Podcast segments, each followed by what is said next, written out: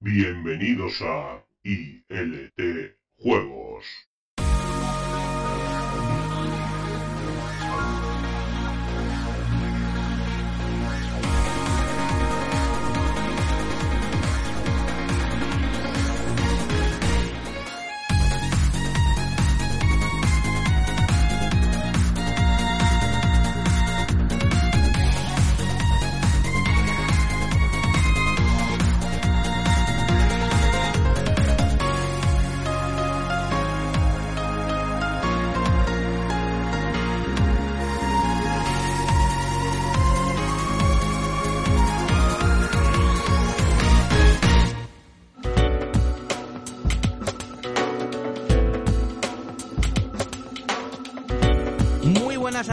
Bienvenidos otra semana a un nuevo programa de ILT Juegos Gourmet Edition. Esta semana íbamos a seguir con la tónica esta de los programas que llevamos de 2023 porque nuestro amigo y oyente Mr. Gatuza nos hizo entrega de un paquetito de Amazon que contenía un nuevo menú. Uh, Pero resulta que Mandy hoy no ha podido venir y además el señor raro sigue malo, que el pobre no vea la rachita que lleva, ¿eh? Madre mía. Así que bueno, lo primero, le vamos a mandar un saludito a los dos, ¿no? un saludito. Mandy, que saludito, Mandiel. llévalo un poquito mejor. Eso. Venga, recupérate de ese estrés. Que tú puedes. Tranquilidad, que todo pasa, hija. Todo, esto, era un equipo de cuatro y ya vamos por dos. Sí, sí, esto está bajo la mitad, esto Y va- luego el señor raro que está tan, que sigue sigue absolutamente en la mierda, sigue fatal el pobre, pero pero bueno, ya hay previsión de mejoría, ¿no? Esto se llama empezar 2023 a tope. Sí, sí, aquí vamos vamos cayendo. y yo con la rodilla fastidiada, ya mismo me voy de baja también. Eh, así que nada, pues yo creo que ese unboxing y esa cata del paquete va a tener que esperar la semana que viene. Hombre, nos plan de podernos aquí a degustar las cositas que han regalado a todo el equipo y nosotros dos solo a cara perro. Bueno, nosotros tres. con- Me parece un planazo. ¿eh? Yo lo veo, ¿eh? Sí, no cabemos a más, ¿no? Sí, claro. Claro, claro, no, muy feo, muy feo. Así que, mira, hoy vamos a dedicar todo el programa a hablar de temas relacionados con videojuegos en ILT Juegos, el programa de videojuegos de Sevilla Fútbol Club Radio. Increíble, ¿verdad? lo, que es, lo, que es la cosa. Sin off topic al principio. Bueno, Sí, sí. espérate que yo eh, me podría aquí preparar un discurso sobre. Vale, sí. Lo sé. Bueno, recordad que podéis escuchar este programa en directo los jueves en la 91.6 FM y también en la redifusión. O bien cuando prefie- prefiráis, por ejemplo, de camino al trabajo en tu aplicación de podcast favorita. Suscríbete, por Dios, a ILT Juegos si te gusta nuestro programa y si es posible hazlo en iVoox que nos viene un pelín mejor. También puedes buscarnos por redes y unirte a nuestro canal de Telegram donde puedes charlar con nuestra comunidad sobre videojuegos, puedes pedirle a Mr. Gatuza que te regale otro paquete culinario de Amazon y puedes definir el menú de gustación del siguiente programa. Todos los enlaces los tienes, ¿dónde, don Guillermo? En www.iltjuegos.com. Qué bien, Guille, te, te he enseñado súper bien, ¿no? Hola, Guille, ¿cómo estás? Muy buenas. ¿Cómo, cómo va tu semana? Eh, bien, amaestrado aquí para usted. Bien, bien. Veo que traes una camiseta de Pikachu con una taza de café. ¿Cómo, Sí. cómo que dice? Dicen, sin café no hay trabajo. Dicen, no coffee, no worky. Bueno, Pecul- peculiar, peculiar. Hola, don Javier. ¿qué Muy tal? buena. ¿Cómo Eh, estás? Es analizable cómo han conseguido los Pokémon acabar con- convirtiendo unos dibujitos en algo de niños y de adultos, ¿eh? Bueno, yo creo que, que siempre tuvo esa doble vertiente. Esa ¿Sí? doble vertiente. Cuando, ¿no? cuando tú veías los Pokémon de niños, ¿tú crees que los adultos lo veían? Es que nosotros ya no éramos muy niños Claro, cuando no éramos tan niños Pokémon. cuando estaban los Pokémon, ¿eh? Mm, pero no, no, llegaba ya a los 20 años. A ver, evidentemente como ahora no, ¿sabes? Que no sobran años. Claro. Pero, Pero no llegaba ya a los 20 años. pero, eh, estábamos- 15, 14 años. pero estábamos viendo dibujitos, Javi, ¿sabes? A nuestra edad, que Ya. Tú sabes. Sí, sí, sí. A ver, ¿de, Oye, cuán- por de cierto- cuándo? Si, sin mirarlo en internet, a ver, ¿de cuándo? No lo, no lo busqué, Will, que yo lo busco. ¿De cuándo puede, cuándo se creó? La Eh, serie de animación, dices tú, ¿no? De Pokémon. Se creó Pokémon, sí. ¿Puede Venga, ser ¿en qué año? 98? Por cierto, mm, Javi, te han mandado un saludito para nosotros desde San Diego, sí, ¿no? señor, sí, señor. Así que se lo vamos a devolver. Un saludito a nuestro oyente Ángel de San. Diego. Que bueno, escuchad desde bien lejito ¿En- y no en se qué año has dicho tú? ni una semana, ¿eh? 98. Perdona. En, en- en el 96 se creó y en el 98 llegó a España. ¿Y tú? O sea, ¿y tú de caño eres, Will? ¿Qué Yo cálculo? del 81, yo ya estaba yendo Claro, para eh, a punto de irme a la universidad. 17 años. Sí, sí, te cogió mayorcito ya con 17, ¿eh? A ti más joven, ¿no, José? Quédame hecha. Pues era del 83, 84, ¿no? ¿Ves lo que te dije el Soy- otro día? Que tú pareces más joven que yo. Soy del 82. Ah, igual que yo, entonces. Claro, igual que tú. Te cogió con 16 añitos. Yo estaba fresco como una lechuga en ¿Tú eres del aquella 82? ¿De qué mes del 82 eres tú? De junio. Uy, yo de mayo. Casi, casi, estamos ahí, estamos sé, ahí, ¿eh? Tú eres Géminis. Exactamente. Bueno, yo no sé con los cambios estos que hacen ahora de los horóscopos, a lo mejor no, pero A lo mejor no. a lo mejor no. Bueno, ¿qué es lo que pasa? Vamos a hablar de lo que va el programa de hoy, Venga. porque el programa de hoy va a ir de accesibilidad en los videojuegos, que es un tema que a nosotros nos parece realmente interesante, que es un tema además que teníamos ahí en la recámara y que llevamos mucho tiempo pensando en hacerlo y nos hemos traído a un invitado muy especial para hablar de ello, que es Manel del podcast El Palacio Enano, que de momento estamos intentando contactar con él, parece. Así que bueno, ¿No te han visto bueno? nos dan Ya el visto bueno. está por ahí. Manel, Hola, muy buenas, buenas tardes. hola, ¿qué pasa? Muy buenas. Encantado de tenerte por aquí en ILT Juegos. Eh, muchas gracias a vosotros por haberme invitado. Es la verdad un honor estar por primera vez invitado a una, a una radio. No es el primer podcast, pero sí que es la primera radio. Así que muy, muy contento. Y fatigado voy a llegar a casa. Oye, Manel, una pregunta. ¿Tú estás usando ahora mismo un manos libre o estás co- con, el teléfono pegado? Eh, pues Nos ha colgado. Claro, Es que la preguntita también que le has hecho, No, Guille, tío. Guille lo asusta nada más empezar. Nada más empezamos. Claro, eso No, es es que, como si me pregunta a mí, estoy hablando de ¿estás desnudo o estás vestido? Oiga, por favor. Creo que- Eh, eh, creo ¿Qué que hay llevas puesto? que. Le he preguntado qué llevaba puesto. Es que pertenece a su intimidad totalmente. es Ahora, ahora, ahora lo recuperamos. Soy, así, tengo, tengo que... que Además se ha dado por ofendido, pero dice, yo ahora mismo, y dice, mira, no tengo que aguantar Claro, esto. no, no, no voy a escuchar. aquí. Efectivamente. Voy a hacer como el resto del equipo de este juego y no voy a escuchar. No aquí. me tengo que justificar. ¿Por qué me ha de justificar? Bueno, vamos a ver si recuperamos a Manel por ahí. Manel, ¿qué pasa? ¿Estás por ahí? estoy, estoy. ¿Se me oye? ¿Se retroalimenta? ¿Qué tal se oye? Se escucha bien, pero un poquito como en una tinaja. No Sí, sé si es que tienes tiene un, como mucho eco. no sé si tienes un manos libre o que se escucha así un poquito regular. A ver, vamos a ver por qué estoy así. Porque no hay manos libres, ¿no, Manel? A- eh, no, no, no. Ahora cómo se me ha escuchado. Mejor. Un poquito mejor, Un sí. poquito mejor. Venga, Sí, así se podría estar, ¿no? Sí. Sí. Vamos perfecto. a tirar. Vamos a tirar para adelante. Disculpa. ¿Se escucha mejor ahora? Oh, Sí, sí, Sí. Ahora ha ganado un poquito de nitidez. Perfecto.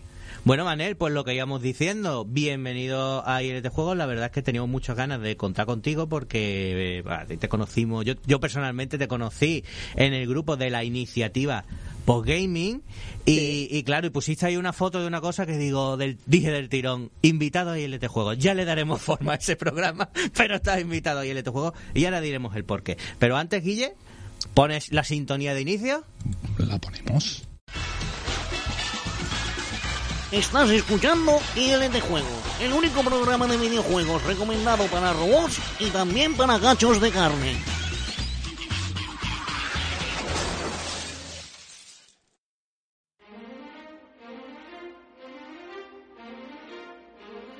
Bueno, Manel, aquí los chachos de ILT Juegos, además de ser unos desvergonzados que no dejan de comer en directo porque son unos gordos, pues son un auténtico desastre. Y la verdad es que no sería la primera vez que traemos aquí un invitado al programa, nos ponemos a charlar y al final pues se nos olvida que nos hagáis vuestro poquito y necesario spam. Así que para que no se nos Eso pase, es. ¿nos cuentas de dónde vienes, Manel, y qué es el Palacio Nano y dónde pueden escucharlo? Perfecto, muchas gracias en primer lugar. Y ahora soy yo quien oye un poco de retroalimentación. Mm, ahí ya esa Sí, parte nos es- cuesta un poco más de trabajo. Vamos a decir al técnico a ver si, si lo costar No mi- mientras los oyentes lo oigan bien es lo importante. Se oye En perfecto. fin. Perfecto. Bueno, pues nada, El Palacio Nano es un podcast que empezó ayer la cuarta temporada. Vaya. Hablamos de cine, series, videojuegos, manga, bueno, un poquito de todo. Si conocéis La órbita de Endor o La guardia del Sith, por ejemplo, pues somos eh, como si fuéramos los primos lejanos, ¿vale? De, de ellos. Yo comencé con esto del podcasting hace cuatro años y animado por escuchar a todos estos grandes podcasters. Y nada, es un, un- podcast en el, en el que, a ver, los números canónicos de programas salen los días 1 y 21.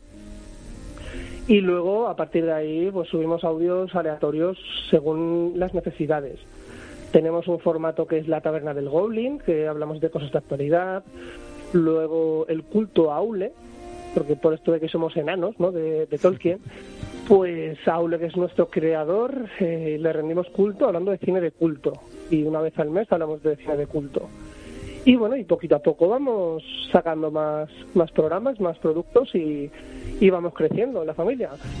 Por acabar rápidamente decir que ayer iniciamos la cuarta temporada con un programazo de 10 horas dedicado a The Last of Us, parte 1.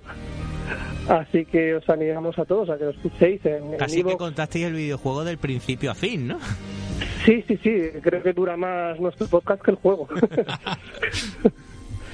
y nada, y básicamente os animamos a que os iniciéis con nosotros con este programa, porque está muy bien hecho, creo que bastante bien editado, son 10 horas de programazo y bueno, empezar a escuchar un podcast desde los primeros programas no es justo porque la calidad es pésima.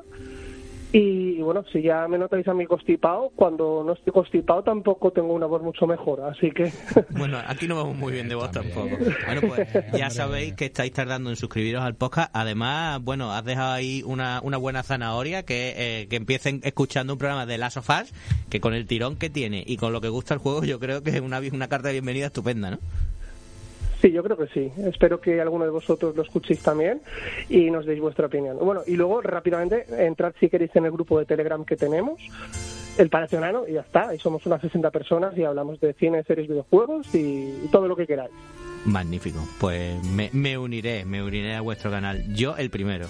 Bueno, antes de meternos en faena, vamos a dar aquí a los oyentes, si os parece bien, primero unos datos e información de interés sobre lo que es la accesibilidad en los videojuegos. ¿Empieza, Guille?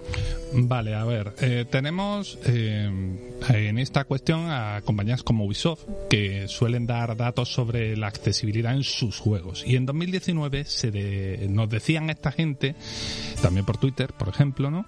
que muchos de sus juegos traen ya los subtítulos activados por defecto. Fijaos lo de lo que estamos hablando, que traiga por defecto activados los subtítulos. Y que en el caso de Assassin's Creed Odyssey, el 95% de los jugadores no los habían desactivado.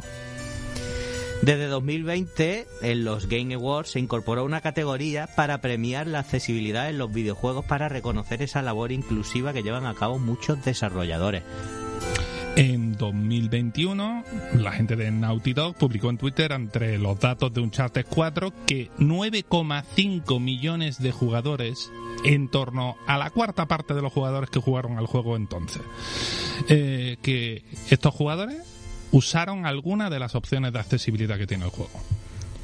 En España tenemos proyectos muy interesantes relacionados con esto, como por ejemplo Videociegos, que está banderado por Sergio Vera y que en 2022 crearon los Videociegotis, que tuvo como ganadores a As Dash Falls y The Last of Us Parte 1, precisamente.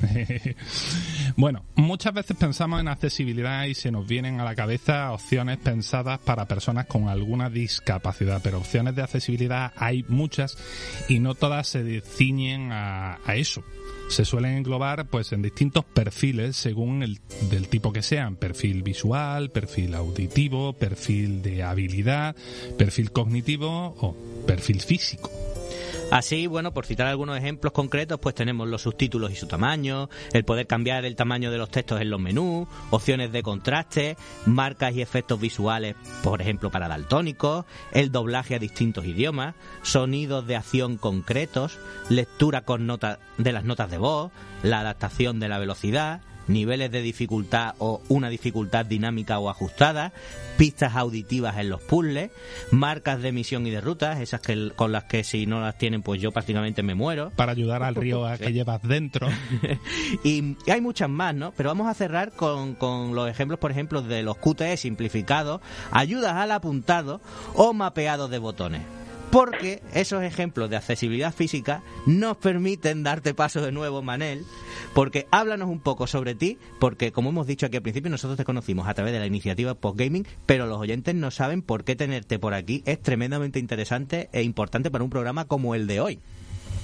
Mm, Vale, bueno, pues eh, en primer lugar, eh, no, no quiero pecar de ser condescendiente conmigo mismo, porque al fin y al cabo eh, estamos hablando de accesibilidad eh, para gente con discapacidades mm, realmente graves, ¿no? O moderadas, como pueden ser la ceguera, la, cojera, el, el que le falte un brazo, una mano. En mi caso, eh, mi principal discapacidad eh, y problema a la hora de la accesibilidad es que soy zurdo. Eso para empezar. Curioso. Los, los zurdos estamos bastante puteados, y perdón por la palabra, a la hora de jugar a algunos videojuegos.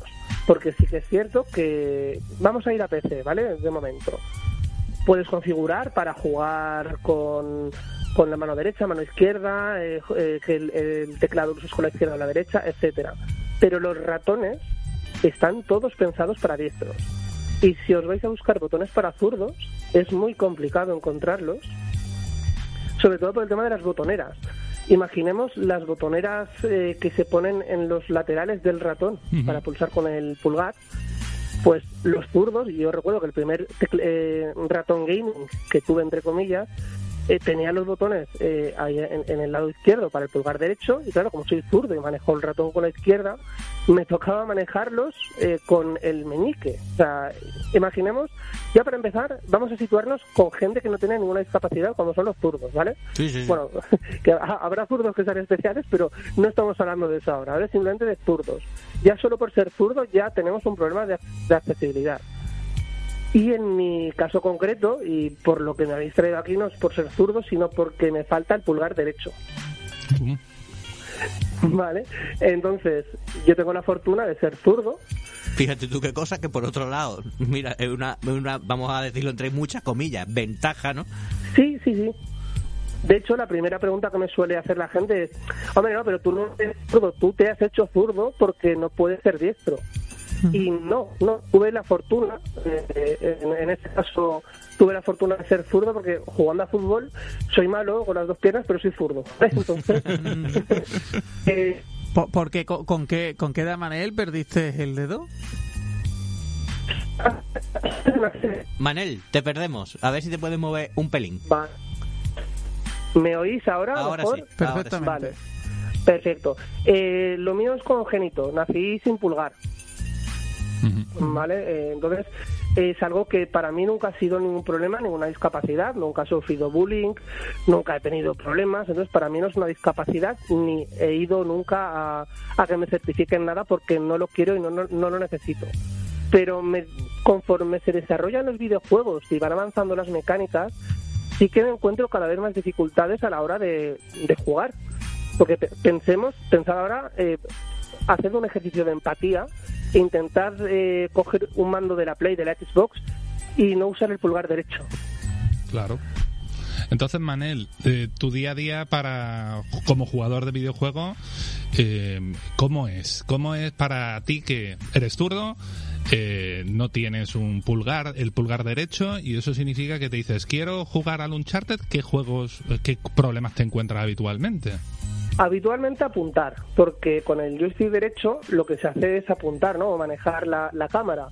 Entonces yo, lo- los shooters no me gustan, pero no sé si no me gustan porque soy manco, nunca mejor dicho, o soy manco porque no, no me da por jugarlos, ¿vale? En PC podría jugar y no tendría mayores problemas porque el apuntado con el ratón es sencillo, pero tampoco me llaman mucho la atención. Pero luego cuando quiero jugar a juegos, eh, por ejemplo, The Last of Us, del que hablaremos un poquito luego, eh, es complicado apuntar con el, el- Porque yo lo que hago es desplazar un dedo, es decir, donde pondríais vosotros el pulgar, yo pongo el índice, donde pondríais el índice yo pongo el corazón, y donde pondríais el corazón yo pongo el anular, ¿vale? Por así decir. Desplazo un dedo. Y claro, Básicamente has cambiado la posición de tu dedo, que nosotros tenemos el meñique, que lo tenemos ahí medio tonto, que no, no hace prácticamente nada. Tú ese, como, pues has dicho, pues este sí que lo voy a usar, ¿no? Sí. Ahora, claro, imagi- imaginaos, por ejemplo, cuando iba al colegio nos hacían tocar la flauta. Me tocaba aguantarla solo con un dedo. Madre mía. Pero bueno, eh, bromas aparte, eh, el principal problema que encuentro, en mi caso concreto, es el, el- el apuntado, ¿no? Y el, sobre todo eso, a la hora de, de jugar y usar el joystick derecho, porque la misma precis- precisión que se tiene con el pulgar no se tiene con el índice por muchos años. Yo tengo 34 años casi, llevo toda la vida jugando a videojuegos, pero eh, conforme los años cuesta más adaptarme. Fíjate tú qué curioso que hay una cosa que odian muchos jugadores y que tú cuando escuches un comentario de ese tipo te tienes que echar las manos a la cabeza, ¿no? Que es esto del autoapuntado, ¿no? Porque a ti eso te tiene que dar una ayuda importante, ¿no? Eh, sí, pero a ver, yo a mí no me gusta el autoapuntado. Ajá. Es cierto que en, en juegos como el, el, el Grand Theft Auto, yo recuerdo el, el 5, es el último en el que jugué, eh, hace ya muchos años, sí que recuerdo que había una, una especie de autoayuda y tal, pero eso a mí no me gusta. Yo prefiero eh, juegos que realmente me hagan a mí eh, sacar lo mejor de mí y, y- y cojones, y perdón por la palabra, desarrollar mi motricidad con el índice. Mm, Interesante, interesante. Que bueno, nos estás diciendo juegos que, que te resultan difíciles, que son básicamente pues los que tienen un apuntado. Sí. ¿Hay algunos que te resulten directamente imposibles? Pues a ver, imposibles como tal, ahora mismo no se me ocurriría ninguno. Yo creo que si, si me diera por jugar a Fortnite o juegos de estos, lo tendría bastante difícil, porque eh, son juegos en los que además de mover la cámara constantemente y apuntar, necesitas usar los gatillos. Yo, por ejemplo, y hablaremos del... Entonces, eh, Manel, te, te volvemos a perder. Vale, Nos hemos Ahora- quedado en el que tú, por ejemplo, sí, en el, en el PlayStation... no, no te escuchamos. No. Un teléfono fijo no tienes por ahí, ¿no, Manel? Ver, vamos a probar. Qué pena, ¿no? Qué pena, porque es interesante lo que nos está contando. Sí, sí. ¿Me, me oís ahora? Ahora sí. Ahora si sí, tienes una ventana cerca suele suele hacer mucho bien. Mm, claro, a ver, la tengo una ventana cerca, pero justo la he cerrado para que no se oiga a la calle. Eh, Nah, voy- bueno, pero voy, no- voy a acercarme, voy a no acercarme más. la calle. Vale. Vale, bueno, os decía que, por ejemplo, el Pro Evolution, ¿vale? Que es un juego del que sí que eh, quería comentar. Yo en su momento, bueno, pues yo, yo le he echado muchas horas al Pro Evolution, soy muy futbolero, y en 2016-2017 yo era de los mejores del mundo eh, en el modo online. Con los años he perdido facultades y ahora no estoy ni entre los mil ni dos mil primeros. Ojo, cuidado, Javi, lo que está diciendo, ¿eh? Sí, sí. Madre mía. Ya te digo yo que me pongo ya a jugar y no quedo. Yo a Vamos, ese yo- nivel no llego. eh, yo en los 2000 primeros no estoy, ya te Es increíble, es increíble. Increíble, sí, sí. Claro, pues vosotros ahora, eh, entiendo que también sois jugadores de Pro Evolution, el recorte de toda la vida, eh, es decir, el, el regate que se hace con el amago del disparo, ¿no? Cuadrado X, Ujú. vosotros lo hacéis con el, el mismo pulgar, ¿no? Con el mismo dedo os apretáis un botón y luego bajáis el dedo y apretáis la X. O incluso Yo- casi cada vez, ¿no? Claro, entonces yo a, a mí me toca hacerlo al revés. O sea, yo tenía que retorcer el dedo para apretar con el con el, el- la falange el cuadrado y con la punta del dedo la X. Es decir, es una posición bastante retorcida. Claro. Y este tipo de problemáticas me las encuentro eh, habitualmente con juegos que requieren combinaciones de botones eh, muy muy rápidas. ¿Qué, qué juegos te, ¿A qué juegos o género de juegos te puedes acercar con menores dificultades, Manel? Pues a ver, yo que soy e- evidentemente un friki de la fantasía, pues me gustan el de Witcher 3, el Skyrim, todo esto, bueno, pues al fin y al cabo esto, eh, como han modificado y ahora se usan los gatillos para, para lo que hace 20 años se usaban eh, los botones de- del pad, pues ese tipo de juegos yo creo que, que no tengo dificultad. Incluso los de coches, eh, yo creo que no tendría ninguna di- dificultad, solo que no me gustan los coches. De hecho, vendí el mío el año pasado, imaginaos.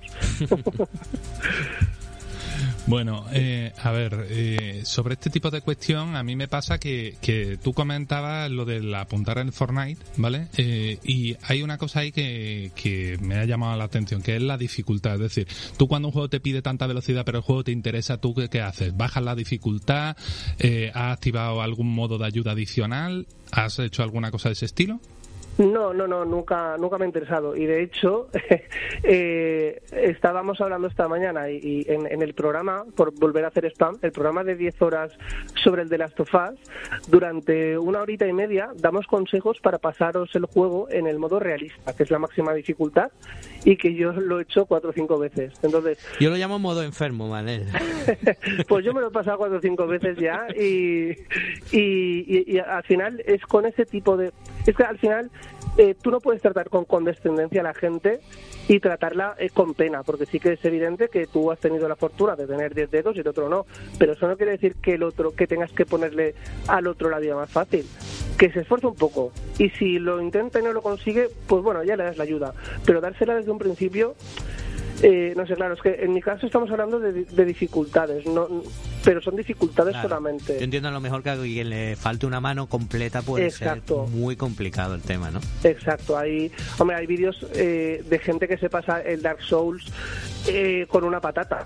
Sí, bueno, Poniendo- por haber cosas de esas hay un Sí. montón. El potato soul.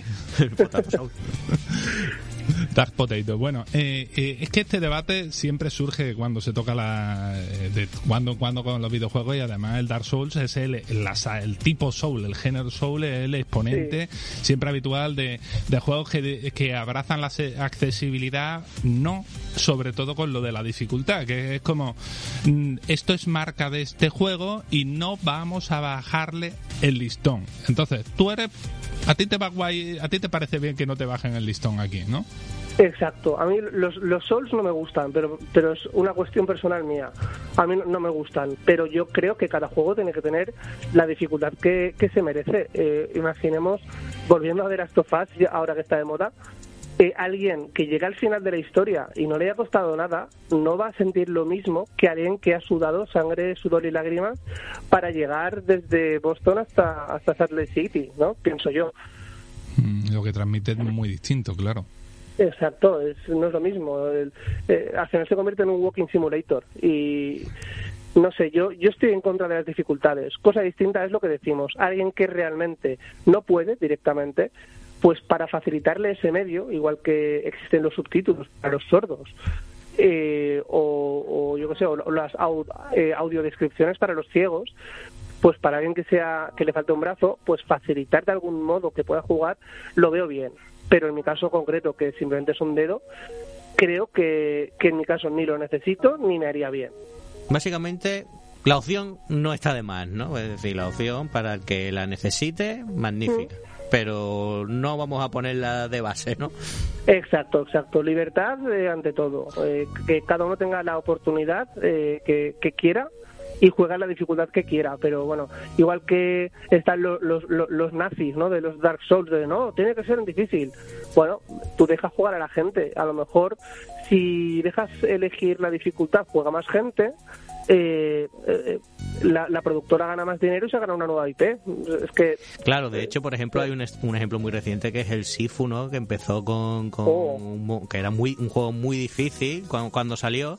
Eh, Oh. Incluso lo- los que analizaron el juego, pues decían que con el tiempo que habían tenido para analizarlo no les había dado tiempo o habían lo habían pasado muy mal para llegar al final del juego antes de, de la fecha, pero luego, pues, como tú dices precisamente, pues para llegar a más gente y entiendo que también ganar un poquito más de dinero, pues dijeron, bueno, vamos a poner aquí otras opciones que faciliten un poco el camino, ¿no? Exacto, y, y precisamente el Sifu me lo, me lo compré y me lo pasé en, en un par de semanitas. Con la propuesta de la dificultad hay siempre en esta mesa que admiramos mucho el juego Hades, podemos coger este indie, ¿no? Bueno, este pedazo de juegazo que, que tiene integrado en su propia mecánica el ajuste de la propia dificultad según tu propio nivel, porque tú vas, por así decirlo, mejorando la mazmorra a la que te enfrentas, eh, eh, adaptando, eh, haciendo que progresivamente te vaya siendo más fácil entre tu mejora de destreza, porque cada vez entiendes más el juego, y también que te dan un pelín más de vida, te dan un poder un poquito superior, un poquito más de daño. Cada vez que poco- muere te dan un poquito más y el juego se, se va adaptando ahí en plan, y yo si estás muriendo mucho, pues cuando vas a morir muchas veces te voy a dar ese plus para que te sea no te sea tan complicado. O sea, Sí. está muy yo creo que es de los mejores juegos que me he encontrado con eso. ¿eh? Además, eh, José eh, podrá contar que yo creo que yo llegué a Hades a enfrentarme al jefe final, yo qué sé, en el, en el tren, eh, 35 intento o algo así iba yo, y tú que fue por el 10. Eh, no, eh, es que, ¿sabes lo que pasa? Que en el intento número 11 me Eso. faltó un toque y me dio Eso. tal coraje y curiosamente no me lo pasé después hasta el 24 o por ahí, que digo, Pero maldito sea, qué coraje me dio eso, sí. Yo estoy diciendo llegar, yo no me Ah, lo pasé. no, no, no. Me dio un coraje eso que no veas porque digo, ostras, lo bien que me iba a salir la jugada, ¿sabes? Pero no, no, al final veintipico. ¿sabes? Sí, sí, no me acuerdo exactamente del, del 20 cuánto, pero por ahí, por ahí fue la cosa. Oye, Manel, ¿hay, Sí. ¿hay algún juego eh, que te haya echado por, por, por esto de la dificultad o que, o que te pedía como jugador pues que cambiases de estilo, de ritmo y eso no te lo viste de venir y, y se te complicó el tema? ¿Alguno que tú recuerdes concretamente? No, pero vamos a sacar de ahí un tema paralelo y es que durante años he escuchado que el mando de la Xbox es súper cómodo, es lo mejor que hay en el mundo y para mí es lo más incómodo que hay. Porque el joystick está muy arriba y para mí es muy incómodo, por ejemplo. Entonces, mi dificultad es eh, Xbox directamente.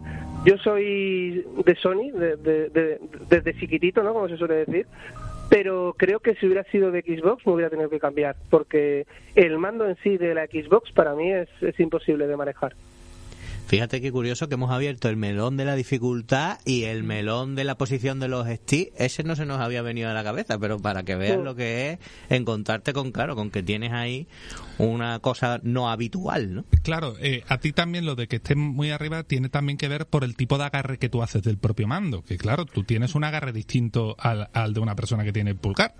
Exacto, yo si queréis os envío una foto y la podéis colgar en el Twitter para vuestros oyentes para que vean eh, sin ningún tipo de problema, y no tengo ningún reparo, vamos, llevo t- 34 años, yo voy a hacer monólogos sobre los chistes que hago yo, de que me falta el dedo y por eso no me pagan los taxis cuando hago stop y demás, ¿sabes?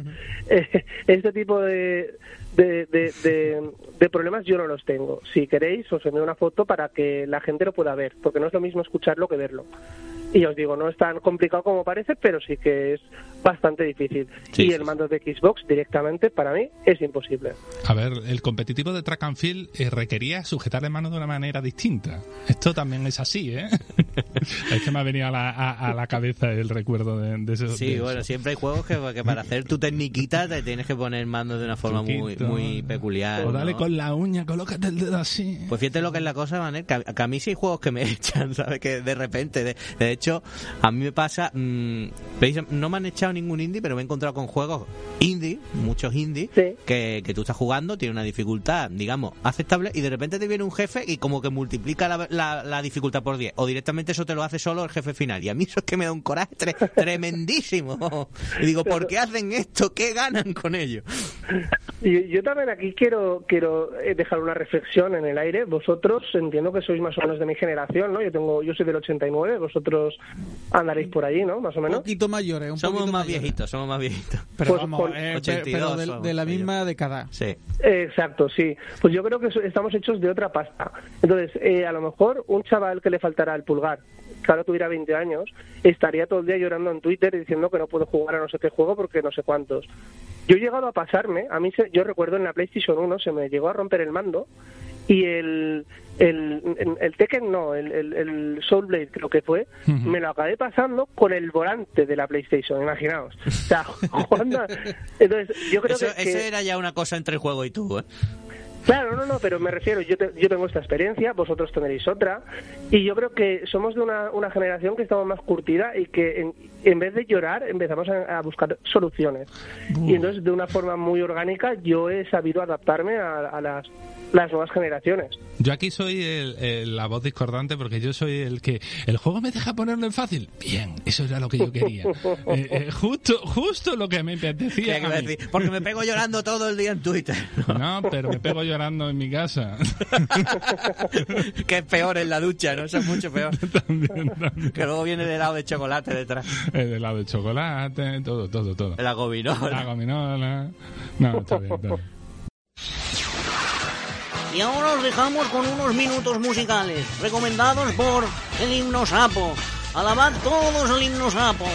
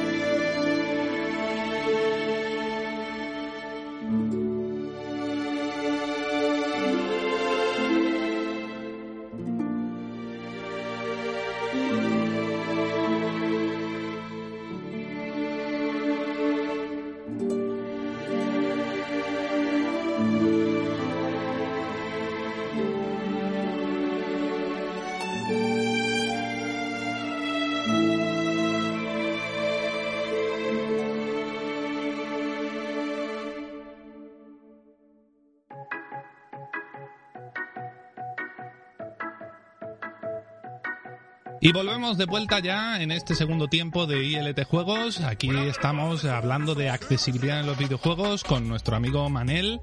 Eh, te seguimos teniendo ahí, ¿no? Estamos, estamos, Estamos. estamos. Es apasionante este tema porque la verdad que primero tener a alguien que de verdad mm, pues mm, se parte el cobre con, con esta dificultad, pero que tú lo que nos cuentas es que tú lo llevas que con elegancia, ¿no? Con, con mucho bien, bien. No, vamos, tú a mí me caneas. Esto es así. En el Pro seguro, vamos.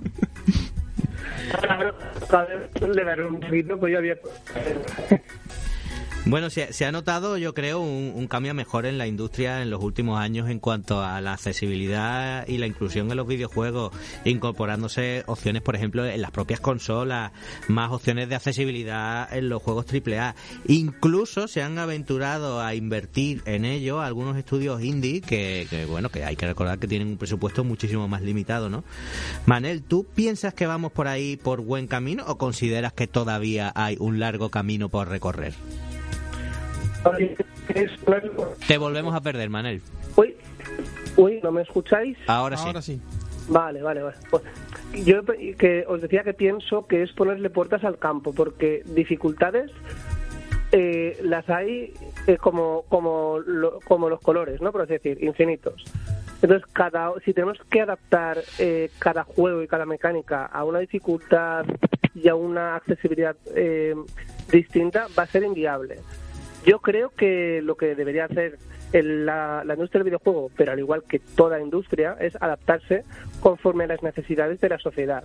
Es decir, no apostar por algo por quedar bien o porque sea el- el- la condescendencia de turno, sino por intentar eh, llegar al mayor público posible, porque al fin y al cabo ellos lo que necesitan es pasta, ¿no? Ellos es un negocio. ¿Pero tú crees que Eh, lo hacen entonces por el, por el bien quedar? No, no, no me he explicado bien. Yo creo que, que hacen bien en innovar para llegar a más gente, pero que el camino correcto yo pienso que no es el ir a las minorías, sino a las mayorías, porque todavía, eh, eh, como, como he dicho al principio, los zurdos todavía, eh, yo me siento desplazado en muchas, en muchas cosas. Entonces, eh, si empezamos a mirar al detalle y obviamos eh, al, al, al círculo más amplio, es, es el, el árbol que te tapa el bosque. ¿Tú llegaste A a, a comprar el Razer Naga que había para zurdos? No, ni me enteré de eso. De Es hecho, que me fíjate, es que fíjate. Eso hubo un momento, una tirada limitada y fuera. Básicamente yo entiendo que lo que viene aquí manera de decir es que algunas veces empieza la casa por el tejado, ¿no? Exacto, sí, sí. Mejor no se podía resumir. ¿Y qué, ¿Y qué cosas piensas que se podrían mejorar? Porque a nosotros se nos ocurren cosas mm, triviales, ¿no? Como por ejemplo mm, una normativa específica que no existe. Si hay algo, pues por ejemplo, en un real decreto sobre accesibilidad en los sitios web y aplicaciones para dispositivos móviles del sector público. Pero bueno, en los videojuegos no es así. O incluir eh, códigos o una nomenclatura en los juegos que permitan pues gradar o cuantificar las opciones de accesibilidad que tengan. Que fíjate que yo, por ejemplo, eso eh, en la realidad virtual el punto era, por ejemplo, que te mareaba mucho o poco. Pues eso era un punto de accesibilidad el que te guiara eso. Pero tú fíjate qué, qué- qué tontería más grande si tú igual que pones el PEGI pusieras esto ah, por, ah, yéndonos a la mayor, como dice Manel, ¿no? Pues un Sí. juego adaptado para zurdos. Que funcione bien para eso, una, una etiquetita o algo que te permite identificar eso y otras cosas, pues eso, que van a la mayor, porque evidentemente todas a la- al mínimo detalle no te puedes meter ahí. Ya tendrías que hacer algo mucho más complejo, pero que cosas yo creo que se pueden hacer. Sí, a ver, eh, yo ahora voy a ser yo la nota discordante y es que como jurista que soy y, y trabajando en el sector, en el sector privado, yo eh, pienso que, que cuanto menos normativa haya, mejor para que se regule solo el mercado. Es mi forma de verlo. Entonces, si legislamos para, para poner topes a las industrias, lo que vamos a hacer es, eh, pues, pues haciendo el símil del fútbol, el tema de las palancas y todas estas cosas, estamos limi- limitando el mercado futbolístico. Pues en este caso lo mismo.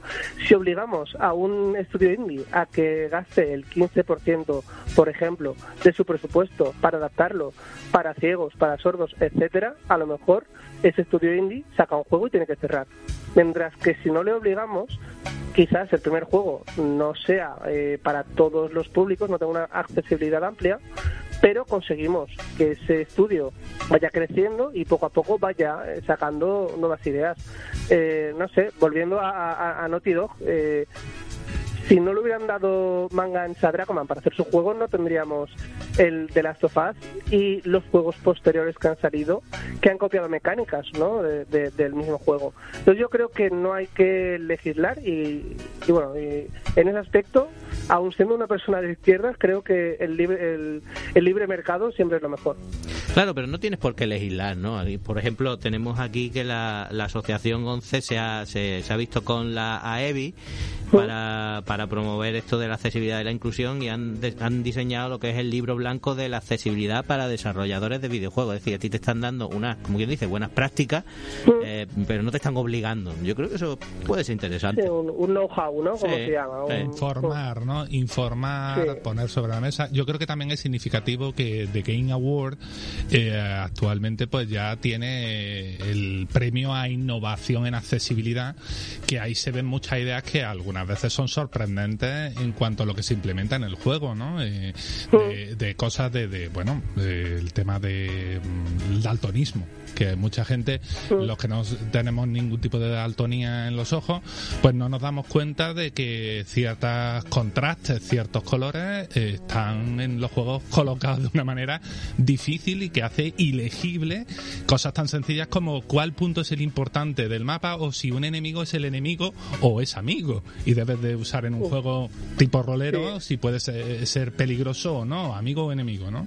Ese tipo de detalles que eh, juegos como el Battlefield lo integraron muy pronto y bueno, parece como un- detalles que a medida que otros hacen, ¿no? Abren camino para que otro diga, ah, pues yo quiero implementarlo. Y por cierto, recordar que el Electronic Arts, la tecnología esta, la puso gratuitamente para todo el mundo, la liberó para, para que quien quisiera la cogiera y dijera, pues voy a aplicar los algoritmos de esta peña, de la gente del Battlefield, ¿eh? que se dice pronto. Oye, Manel, pues Sí. eh, mm, yo voy a aprovechar ya que te tengo aquí para abrir otro melón porque a mí me ha dado hoy de, de hacer de frutero. Yo os quería comentar dos más, ¿eh? Luego Vale, vale.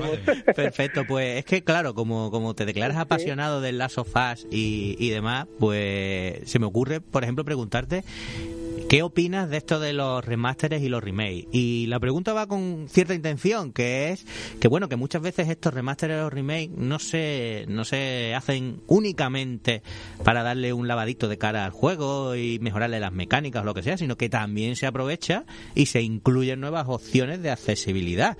De hecho, creo que precisamente con el Last of Us en la versión de Play 5, que no sé, no sé cuál ha jugado, eh, que han metido muchas cositas extras, ¿no? Le dieron un pie mío además. Sí, en, en- en el, en el caso de The Last of Us no lo sé porque no, no lo tengo, pero por ejemplo en el de Witcher 3 sí que las, las señales, que son los, los hechizos básicos, por así definir, que puede hacer Geralt, eh, antes eh, tenías un selector para hacerlos y ahora se hacen con una combinación de botones cada uno. Entonces es una forma más ágil y más, más, más rápida y dinámica de hacer las señales. Entonces yo creo que eh, el hacer los remaster para eso eh, me parece una buena idea todo lo que sea solamente por lavar la cara me parece que es un sacacuartos. Tenemos Skyrim y GTA V hasta para Nespresso. ¿eh? O sea, Hombre, claro que GTA 5 es que Sí. eso tiene que seguir vendiendo durante tres generaciones más. PlayStation 6, GTA 5, ¿no? ya los números disonando, ¿no? Hombre, eso está ahí. Mira, Sí. eh, eh, sé que lo del mando de la Xbox eh, te, eh, a, mí- a mí me ha pillado descolocado porque fíjate que Microsoft es la empresa que nos, bueno, que fue de las primeras en sacar el, el dispositivo este, el Adaptive Controller, ¿no? sí. Eh, ¿Tú has llegado a conocer a alguien que tenga algún tipo de cosa como esto de Adaptive Controller o alguna cosita así? No, lo que llegué a conocer a una persona que me juraron que era mejor que yo al Pro Evolution, aunque no- yo no me lo creo, que a ese, a ese chico le faltaban eh, tres dedos en cada mano. Y ese chaval sí que tenía que jugar con el mano encima de la mesa, los codos apoyados en la mesa, etcétera. Eso sí que es algo complicado de verdad.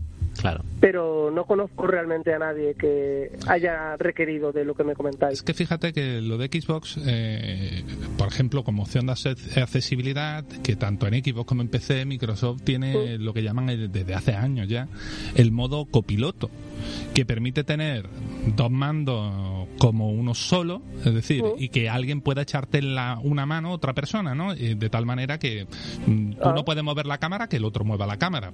Y el juego no tiene ningún problema de tener que hacer nada especial porque en realidad son dos mandos como fusionados haciendo de un único mando. Tienes que elegir bien a la persona que te ayuda porque si no a lo mejor la vas a querer matar. Pero por lo demás es una opción muy interesante el copilot, ¿no? Porque claro, que, eh, en otras consolas como en la PlayStation es que es como toma el mando y pásatelo tú o coge y toma el relevo tú, ¿no? Oye, Manel, eh, mm, ya no nos quedan demasiados minutos de programa y no quiero que te vayas de aquí sin que me abras esos dos melones que me has comentado, por favor. Sí, dale, rápida- dale caña.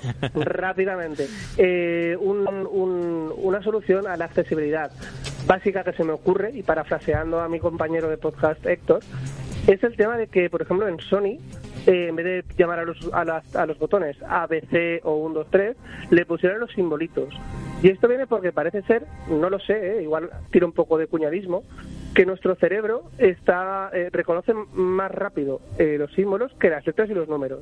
Entonces, para gente eh, con un poquito más de, de, de- de alguna discapacidad eh, cognitiva ¿no? o psicológica, tal vez esto pueda ser eh, algo de, de adaptabilidad ¿no? para ellos. Fíjate tú que eh, ya que has sacado eso de los botones, yo querría matarlos a todos directamente.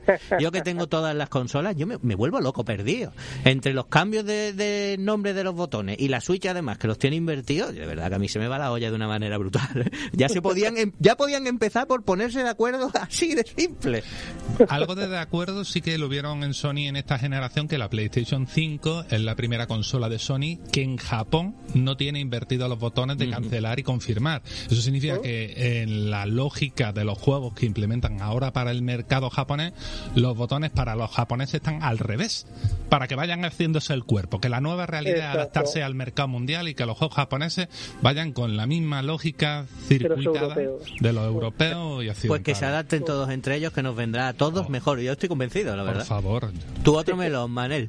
Rápidamente, ¿no? Esto ya por cerrar es, es una, una, una chorrada, pero eh, otra dificultad que me he encontrado yo, y esta sí que quiero que penséis bien en ella, cuando toca machacar mucho un botón, pongamos por ejemplo la tortura a Solid Snake en el Metal Gear Solid 1, eh, imaginaos cómo lo, lo tenía que hacer yo, porque no tenía pulgar para darle con Claro, la yema. Claro.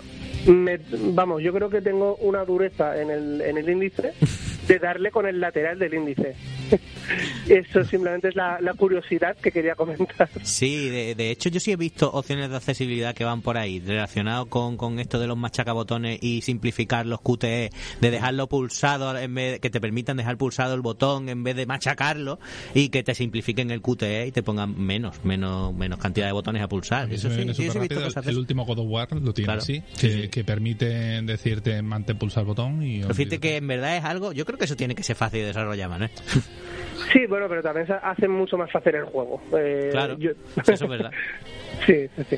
Ah, pues yo me estaba acordando de eso, de, de cosas de accesibilidad, eh, por ejemplo, los detalles que tiene el Beat Saber, que a mí me ha hecho gracia porque hay gente que es que no se da cuenta de que las partidas en el juego de realidad virtual este de música, ritmo y música, te da el juego montones de opciones de personalización aparte de la dificultad fácil, normal, medio, sino que además te permite después tunear el propia partida y, y quitar cosas. Por ejemplo, hay gente que se queja de que el juego le pide agacharse. Es que uno puede desactivar los muros y jugar sin esa opción. El juego ya no te plantea esquivar Claro. cosas. Eh, las minas, desactivarlas. Eh, Sí. Tiene algunas canciones, tienen modo para una sola mano que el Beat Saber es un juego de dos manos, pues este tiene algunas canciones que para una mano. Claro, ahí entra un poco el equilibrio de lo que comentaba Manel, ¿no? Que le vas quitando cierta gracia al juego, pero por otro lado estás abriéndolo a mucho más gente, que mucha más gente pueda disfrutarlo. Yo lo veo bastante Claro. Claro. Y de hecho, de hecho, eh, si me dejáis acabar, creo que la principal accesibilidad que deberían meter es poder guardar cuando te dé la gana. Pensemos en, la gente que tiene obligaciones en casa. Que cuando, cuando eres adolescente y tu madre te dice ven, tienes que ir. Cuando vives en pareja y tu pareja te dice ven, tienes que ir. Cuando tu hijo llora, tienes que ir, etcétera. Yo creo que, salvo que sean en partidas online, los juegos deberían dejarte guardar y pausar cuando quieras. Yo no sé si salvar, pero la opción de resumir la partida instantáneamente o algo así como puede tener la Switch o el Quick Resume de Xbox y en PlayStation es que tarda bastante más, ¿no? Pero es que eso te da la vida cuando eres mayor, vamos, no me jodas. es que eso es necesario, absolutamente necesario.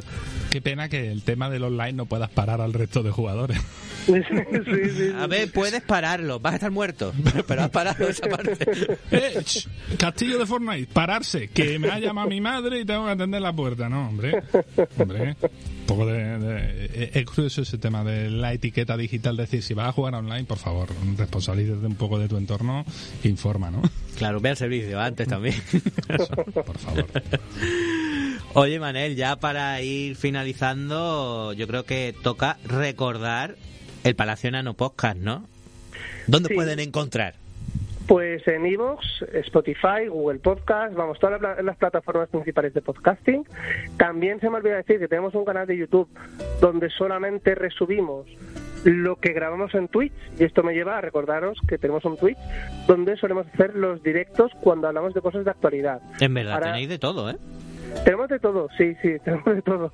Eh, sí, pero bueno, básicamente es un podcast y de vez en cuando hacemos algún directillo que resubimos en YouTube y en formato podcast también. Bueno, pues ya sabe aquí nuestra audiencia que le dé una oída al Palacio Nano Podcast y que empiece por este programa especial de Last of Us. ¿Es tu juego preferido, Manel?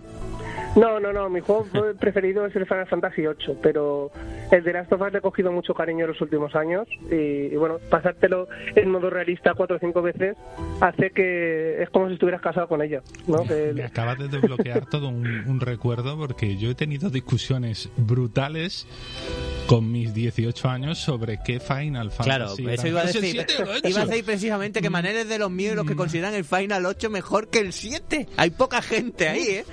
Eh, bueno, eh, sí, hay de todo. Hay... Los zurdos somos minorías, pero somos mejores habitualmente, ¿no? Es que hay poca gente ahí, además, como el 7 se está haciendo mucho más mainstream, pues toca decir. eh, al final es generacional. Los que tienen unos años menos que eh, del 9, por ejemplo. Eh, es- el- realmente te gusta el Final Fantasy. Te estamos es perdiendo, mi- te estamos perdiendo, Manel. ¿De qué nos decía del 9? No, que digo que yo creo que No, no. Muévete un Uy. pelín. No. Ah. No hay Peor, manera, Manel. peor incluso. Uy, Bueno, Manel, pues ya que ya que te estamos perdiendo y que no nos quedan minutos, vamos Sí. a aprovechar para, para cerrar el programa. Pues lo, lo dicho, muchas gracias por, por estar por aquí, por pasarte por ILT Juego. La verdad es que yo creo que hemos tenido una charla súper interesante sobre este tema, que nosotros no podemos hablar con propiedad, pero Manel algo sí, evidentemente. Con conocimiento de causa. con conocimiento de causa. Así que nada, bueno, pues Guille, ¿me pones la musiquita de cierre? Alguien se enfadará si lo llaman musiquita a esto.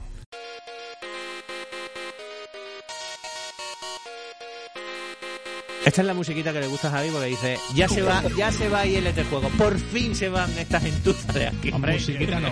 Yo es que nunca hubiera catalogado esto de temazo como acaba de hacer Will ahora mismo. ¿Esto, esto a qué corresponde? A ver, me voy a buscar otros otra gente con la que hacer este programa. Ni musiquita ni. Vamos, es que. Por Dios, Vamos por a ver, Dios. eh, eh, es un temazo, es un temazo. De hecho, de hecho, ¿De dónde viene esto? ¿De dónde viene? están así que si te lo quitamos te da una embolia, Guille. Esto viene del Streets of Rage 2. Esto es, eh, eh, ¿cómo se dice? Mm, Poesía musical, las tripas de la Mega Drive dando lo mejor del mundo en las manos de un grandísimo y pirado compositor llamado Yuzo Koshiro. Mm, vale.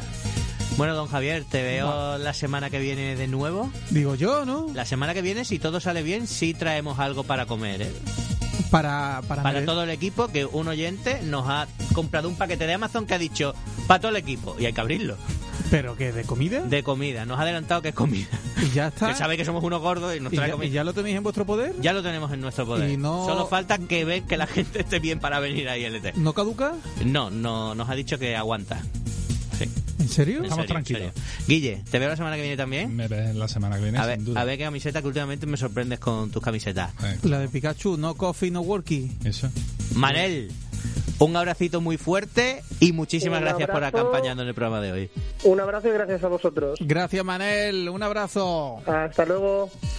Y yo quiero dar las gracias a vosotros dos por haber venido. Eh, te digo una cosa, está el equipo de ILT Juegos, Bajo mínimo, Javi. está de verdad, da miedo entrar en el equipo. De ¿eh? hecho, es que ha quedado lo peor, fíjate tú.